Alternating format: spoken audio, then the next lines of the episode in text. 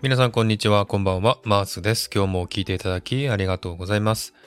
インナーチャルドを癒す、誰のためでもない自分自身のために配信するこのコーナー。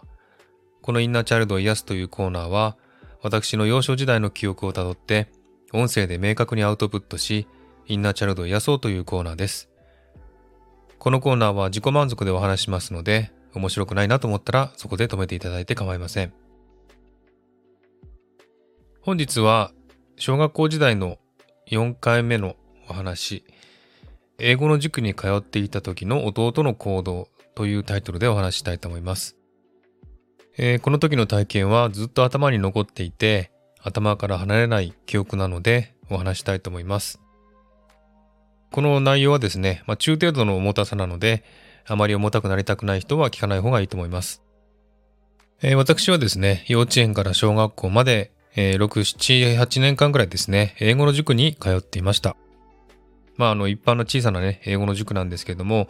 そこに、まあ、幼稚園からずっと通っていたんですが、弟もですね、2歳下なので、弟も私と同じように通っていました。えー、まあ私は通っていたのでね、弟も通うという感じで、えー、自然と流れがそういう風になっていたんですけども、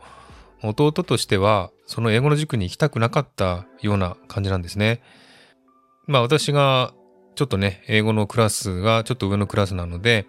弟のクラスとは違うクラスだったんですね。ですので弟がちょっと早めに始まって、その次のクラスに私が行くという感じだったんですね。で、毎週土曜日に、え、英語の塾があって、確か弟のクラスが午後1時ぐらいから始まって、私が午後2時ぐらいから始まったっていう感じだったかな。え、そういう記憶があります。で、えー、それが何年生の頃かわかんないんですけども、確か、まあ、小学校低学年、弟が低学年でしたね。で私も小学校3年、4年ぐらいでしょうかね。土曜日に、早めにね、弟が、のクラスが始まりますんで、弟が先に家を出て、英語の塾に行きました。で、その、まあ、30分後とか、その1時間後ぐらいに私がまた家を出て、英語のクラスに、まあ、電車で通ったんですけど、行こうと思いました。で、家を出たんですね。ある日家を出て、英語のクラスに行こうかなと思った時に、家のちょっとね、離れたところで、ふっとね、誰かが木の陰に隠れたのが分かったんですよ。で、誰かなと思って見たら、弟がですね、木の陰に隠れていたんですね。多分私を見つけてさっと隠れたと思うんですけども、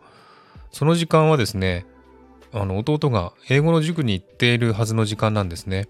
ですが、そこに行っていなくて、家の近くのところにいたと。で、私を見て木の陰に隠れたと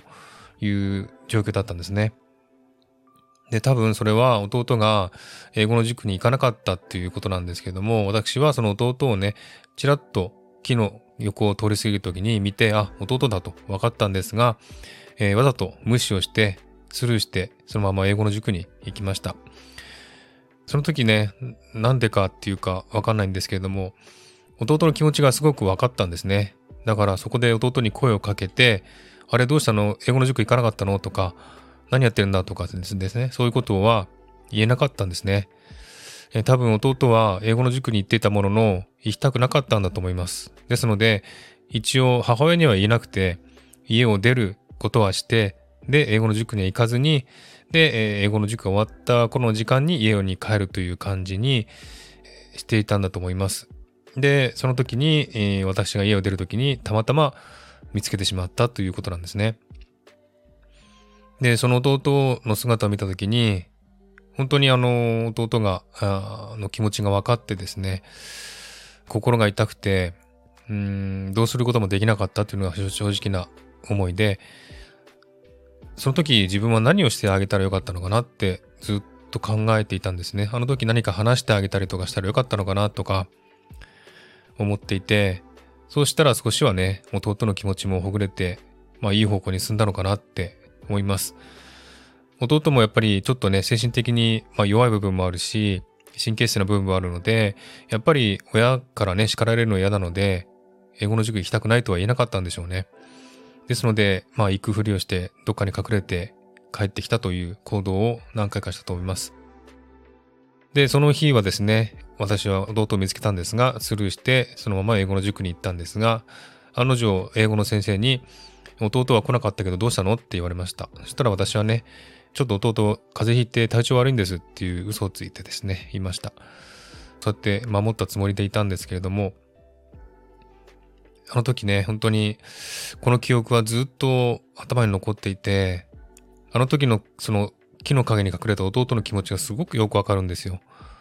自分もやっぱりやりたくないことを、したくないこと、でも人に言えなくて、誰も、誰にも知られたくないことってあるんですよね。そういう時に誰かに知られてしまった時に、多分自分も弟と同じ行動をとると思います。なのですごくね、弟の気持ちは分かったんですね。だから何もしてやれなくて、ただスルーしてね、あげることしかできなかったんですね。あの時もし、私が弟を見つけて、あ、どうしたの？塾行かなかったの？とか、声かけられてあげてる、あげるべきだったのかな？とか、えー、あの時弟に声をかけてあげて、で、まあ自分のね、行くクラスには行かずに、弟と少し話してあげたりできなかったのかなって思ったりもしました。そうしたら少しは弟はいい方向に行ったかなっていろいろ考えることもあります。今現在弟はこうやって音信不通になってしまって、この小学校時代にすごくね弟は心を病んでいたので、今思えばどうしてあの時自分はこうやってできなかったのかなっていろいろと考えるんですけども、あの時の自分は本当に、えー、言い訳になってしまいますけども、なんていうかな、自我が発達してないっていうか、兄として大きなね、愛を与えてあげられなかったっていうか、包んであげられなかったっていうか、そういう気持ちだったので、それが少し後悔の一つですね。もうちょっと早く、もうちょっと大きな愛で弟を見てあげて包んであげればよかったな。で、自分はやっぱり、なんか本当弱い人間で、そういう弱い人を見てですね、何かしてあげるとか、助けてあげるとか、そういうことができない人間なんですね。まあ今でさえ、例えばね、道に迷ってる人いたら助けてあげるとか、そういうことはできる、できますけれども、その当時は、小学校の頃は、うん、そんなね、まあ弟であっても、そういう心の迷いを感じていても、何もしてあげられなかったという、そういう思いがあって、それがずっと後悔して記憶に残っています。この弟が英語の塾に行かずに、え木の陰に隠れたというこの場面、ずっと頭に残ってます。あの時、何かしてあげられなかったのかなって思います。